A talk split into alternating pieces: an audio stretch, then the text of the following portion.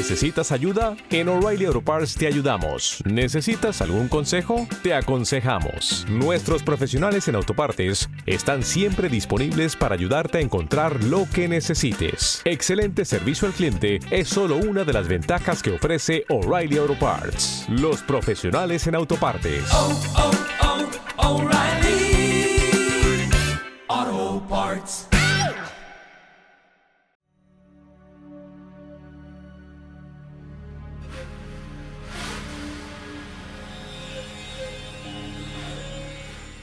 No hace mucho tiempo os hablé en este programa de la primera vuelta al mundo.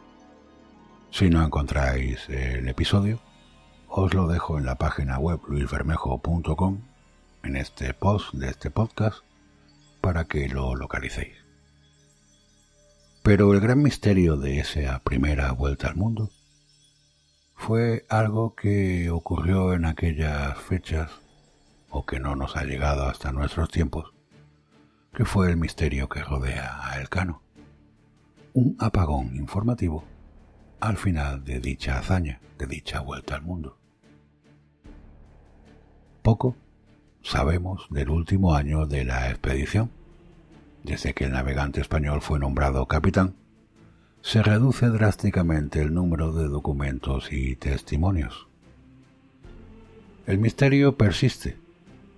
¿Por qué no tenemos constancia? ¿Por qué hay menos detalles sobre el final de esa vuelta al mundo? De ese periodo en el que Juan Sebastián Elcano era capitán de la nao Victoria. Pigafetta, el afamado cronista del viaje, despreciaba al navegante vasco y ni siquiera le cita. Pero el regreso por el Índico y el Atlántico fue el periodo más largo y difícil de navegación continuada. ¿Qué reyerta hubo en Timor con muertes y deserciones? ¿Cómo resolvió el Cano la discrepancia con los pilotos? La investigación para la exposición del Archivo de Indias, el viaje más largo, arroja algo de luz sobre este apagón del final de la primera circunnavegación. Juan Sebastián Elcano fue elegido capitán de la nao Victoria el 17 de septiembre de 1521. Llevaban dos años navegando desde que salieron de Sevilla y luego Sanlúcar de Barrameda rumbo a Maluco.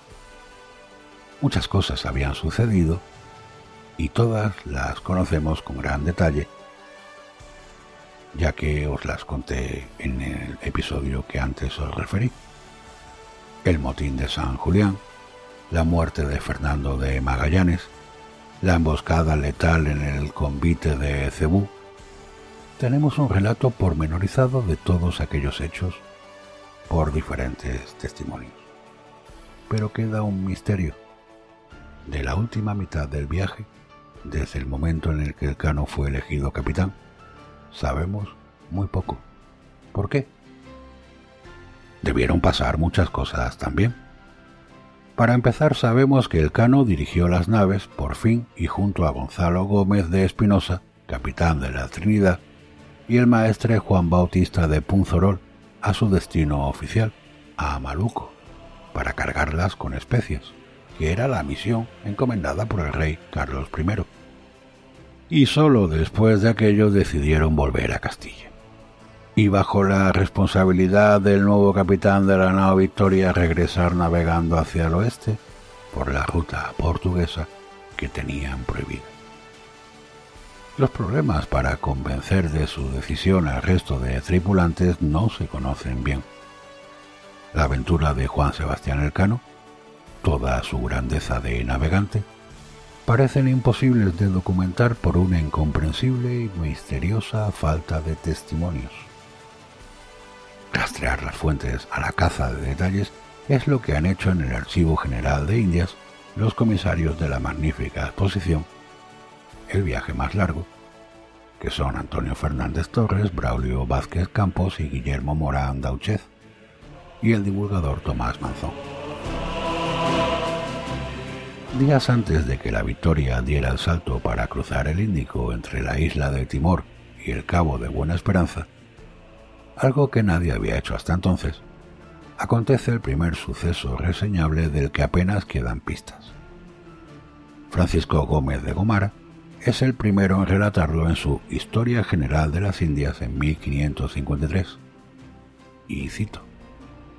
Tocó muchas islas y en Timor tomó sándalo. Hubo allí un motín y brega, en que murieron hartos de la nao. Y Antonio Herrera no olvida el episodio en su Historia General de los Hechos de los castellanos en las islas y tierra firme del mar océano que llaman Indias Occidentales. 1601-1615. Y cita. En Timor tomó sándalo blanco, y hay jengibre, y mucho oro. Había muchos enfermos de bubas. Hubo allí una pendencia en que murieron algunos de la nao, y tomó más canela. Es decir, que mientras pensaban en Timor el camino de vuelta, hubo una discusión y llegaron a las manos o a las armas, por lo que murieron varios integrantes de la tripulación. ¿Cuántos? ¿Qué motivó la pelea? ¿Fue un intento de motín? ¿Por qué no se conservan detalles como si existen desde San Julián? Para completar la confusión, este hecho quedó desdibujado en las siguientes crónicas el historiador Martín Fernández de Navarrete no habla de muertos, pero cita el conflicto y da nuevos detalles en su obra de 1837. Y cito. La isla de Timor es grande con muchas poblaciones. En ella hay sándalo muy bueno, jengibre, mucho oro y tenía muchos enfermos de bubas. Hubo allí una pendencia entre algunos del buque, y ocultamente se fugaron de la nao quedándose en tierra dos individuos de a bordo, que eran un grumete nombrado Martín de Ayamonte y Bartolomé de Saldaña, hombre de armas y paje había sido del capitán Luis de Mendoza.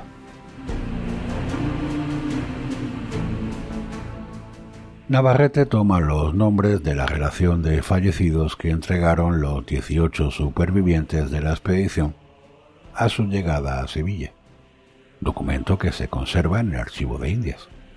Ambos desertores, Ayamonte y Saldaña, se huyeron y ausentaron sin ser sentidos, según esa relación. Pero hoy sabemos que fueron apresados por los portugueses poco tiempo después y llevados a Malaca, la actual Malasia, desde Timor en un junco, por un capitán llamado Álvaro Juzarte. Allí, en la fortaleza portuguesa, los interrogaron y afortunadamente ha llegado a nosotros un documento con las respuestas del grumete, en el que aparecen nuevos detalles muy sabrosos de ese momento, primeros días de febrero de 1522, en el que Juan Sebastián Elcano funge como capitán.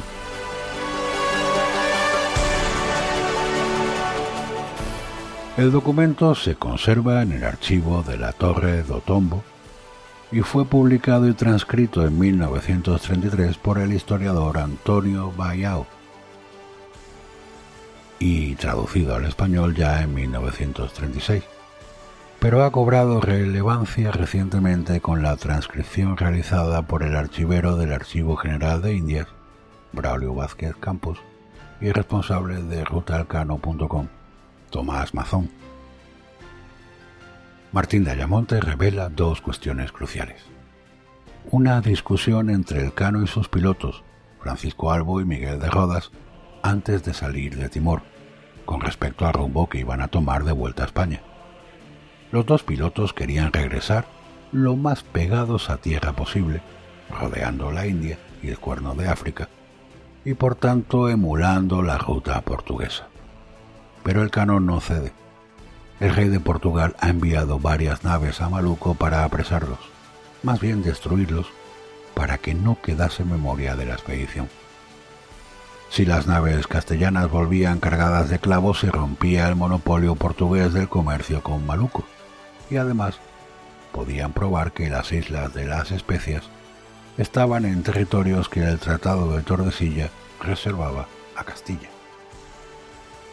El otro detalle que cuenta el grumete es que la nao Victoria está seriamente dañada en Timor. Al menos una vez cada hora tienen que darle a la bomba de achique porque hace agua por todos lados. Llevan dos años y les queda aún lo más duro del viaje. Dice así Martín de Ayamonte. Y la nao, cuando partió de Timor, daba a la bomba doce veces de día y doce veces de noche, y el maestre y el piloto, que eran griegos, quisieron venir por Malaca. Y el capitán, que era vizcaíno, no quiso, y su intención de ellos era, según dijo el dicho Martín, ir a las islas de Maldiva para corregir, reparar su nao, y de allí irían su camino para esas partes. Y más no dice. Después de ese relato, el apagón se hace casi total. El cano somete a los demás a su criterio.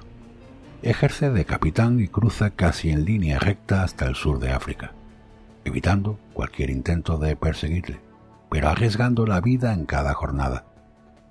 Muy pocos marinos han sido capaz de emularle y menos con una nave tan dañada. Se dirigen hasta más allá del paralelo 40 sur, que bautizarían como los 40 rugientes, por sus continuas tempestades en el siglo XIX. Solo la pericia de Elcano permitió que la Victoria realizase esa singladura con vías de agua, vientos dominantes contrarios, por un mar desconocido. Estaba tan mal la nao de Elcano que Antonio Brito, capitán portugués de la fortaleza de Ternate, que apresó la Trinidad, dirá en una carta al rey de Portugal escrita en 1523 sobre la victoria. Será tan gran milagro ir a Castilla como fue venir de Castilla a Maluco, porque la nao era muy vieja, los mantenimientos ruines, y los castellanos no querían obedecer al capitán. Le parecía un milagro que una nave en esas condiciones pudiera dar la vuelta al mundo, pero el cano llegó a Sevilla antes de que esa carta llegase a Lisboa. Tiempo después, el secretario de Carlos I, Maximiliano Transilvano, escribió una historia de la vuelta al mundo de los españoles después de recibir de Elcano testimonio directo a su vuelta. Y contará que en el paso del Cabo de Buena Esperanza también hubo una discusión para ir a Mozambique a por víveres y refresco, pero que los demás dijeron que antes querían morir que dejar de ir directamente a Castilla sin víveres, viendo a sus compañeros caer enfermos y morir exhaustos. El cano pasó el cabo de Buena Esperanza y de allí, rumbo norte, y a por el Atlántico hasta Cabo Verde. En total, 160 días de navegación ininterrumpida. Sabemos todo de los 100 días de la travesía del Pacífico. El hambre y el escorbuto, lo que comían y hasta lo que pagaban por una rata, medio ducado según Pigafetta, y muy poco de estos 160 días que concluyen con una estratagema. Llegar a tierra en Cabo Verde, isla de Santiago, diciendo que vienen de América y les ha desviado una tormenta para comprar esclavos que ayuden en la bomba de achique, porque los castellanos ya no tienen fuerzas han sobrevivido semanas con exiguas raciones de arroz y agua pestilente. Están al borde de la muerte. Francisco Albo, el piloto, consigna que llegaron un miércoles y ese día tienen ellos por jueves, y así creo que nosotros íbamos cerrados en un día. Acaban de descubrir el resultado de dar la vuelta al mundo.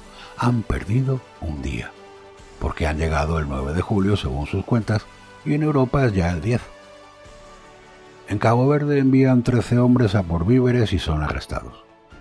Tienen que salir huyendo para no acabar todos en la cárcel. Hicímonos a vela con todas las velas y fuímonos con 22 hombres dolientes y sanos, añade Albo. Es 15 de julio de 1522. Llegarían el 6 de septiembre a Sanlúcar, solo 18 hombres, que parecen espectros y han dado la vuelta al mundo les acompaña un par de indígenas libres que se enrolaron en Maluco. Herrera lo cuenta así. tardaron en ir y venir tres años, menos catorce días, errándose un día en la cuenta, y así comieron carne los viernes y celebraron la Pascua el lunes. Por ello merecerá siempre eterna memoria este capitán Juan Sebastián Elcano, pues fue el primero que rodeó el mundo, no habiendo hasta entonces entre los famosos antiguos ni en los modernos ninguno que se le pueda comparar. De este modo, certificando empíricamente las limitaciones de las reglas aceptadas hasta entonces, nacía el mundo global sobre las tablas de aquella nao cargada de clavo a tan alto coste, que había atravesado todos los meridianos de la Tierra y latía un nuevo mundo.